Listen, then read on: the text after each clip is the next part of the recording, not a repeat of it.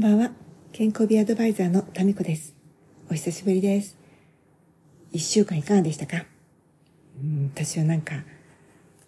バタバタだったけど、でも結構朝ゆっくりしてたから、ハッピーな一週間でした。乾燥がね、すごくひどいから、えっ、ー、と、うちはキッチンとダイニングと和室と、こう、フルオープンになっていて、加湿器をね、3台置いています。で、その3台に、えっと、1日2回ぐらい給水しないと空っぽになっちゃいますね。で、さっき、えっと、大きいやつに給水しようと思って水を入れてセットしようとしたら、私本当におっちょこちょいだから、このタンクにね、蓋キュッキュッて閉めなくちゃいけないけど、それがどうも甘かった甘かったみたいで、逆さにひっくり返しちゃったに、水がドボドボドボって溢れちゃって、床と畳と水浸しになって、慌ててバスタオルで拭いたりしていました。うん、20代のね、えー、結婚したて、えっと、30歳前後の時だったらね、私すごくね、メソメソね、もうなんてバカなんだろうとかね、メソメソメソメソね、泣いちゃっちゃうなんかそういう感じだったと思うんだけど、もうね、主婦を35年、母をとして35年かもやってると、結構その辺ずぶとくなって、まあ、もう今夜出かけないし、いらないバスタオルも引っ張り出してきて、床を拭いてね、で、拭きながらも、これでなんかここはなんか今年の水拭き終わりなんて思ったりとかして、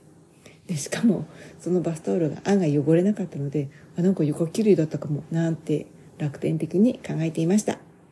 それに、ちょっと床が湿るとさ、それもなんか乾燥防止になるかななんて思って。えっと、今日はこの間の続きで、えっと、この間話したの覚えてるかな早寝早起き腹八分目。ってこれがなかなかできないよねっていうのと、これできない理由は、うん、ストレスがね、かかってるからなかなか難しいんだよっていう話をして、でもね、これって昔の人の言い伝えっていうか、あの、伝えてくれた、すごくいい健康メソッド、長寿の秘訣なんだけど、なんていうのかな、昔とさ、今ってさ、生活様式違うでしょ？昔の人は、ほら、車もないし、もちろん電動自転車もないし、自転車だってないし、それからエレベーターもエスカレーターもないし、ね、電車もなくて、そういう時の生活の人々が、早寝、早起き、腹八分目で健康を保って、長寿を保っていたけど、もうさ、ほとんど毎日が運動じゃん。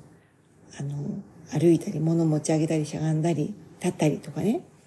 で、今の私たちって、ちょっと油断すると、ね、下手したら一日1000歩以下だったりするでしょう。私なんて雨の日で自宅にずっといたら、まあスマホ置きっぱなしっていうのもあるけど、2、300歩だったりするもん。で、それだと、やっぱりね、体を動かしてないってことだから、1日ね、7、8000歩歩かないと、その、早寝早起き、腹八分目では不十分だよってことをお伝えしたいと思います。うんかなり前、どのぐらい前だろう。あの女性のね、下着メーカー、有名なところが、くだけで痩せるガードルっていうのを売り出しました。でね、そのガードルは、履いて、履くだけで痩せるっていうんだけど、その説明ね、取扱書をよく読むと、このガードルを履いて、1日7、8000歩歩いてくださいって書いてあったんだって。でね、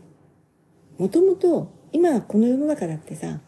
あの、すごい、その生活環境が1日1万歩以上歩く人っていっぱいいるわけ。で、そういう人はさ、別にそのガードルを履いて7、8000歩歩いても、そんなに劇的な効果ないんじゃないかなと思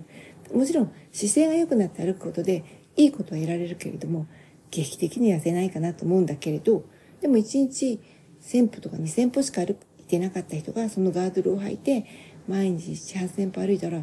結構私体変わるんじゃないかなって思ったりしてます。でね、それはいい姿勢で歩くっていうことが大事だし、1日7、8000歩歩くってことが大事で、まあ、ガードルを履くか履かないかは、まあ、ちょっと、そんなにお値段ほどの効果あるかどうかは人によりけりかな、なんて思ったりします。皆さんは歩いていますか？それでは、また。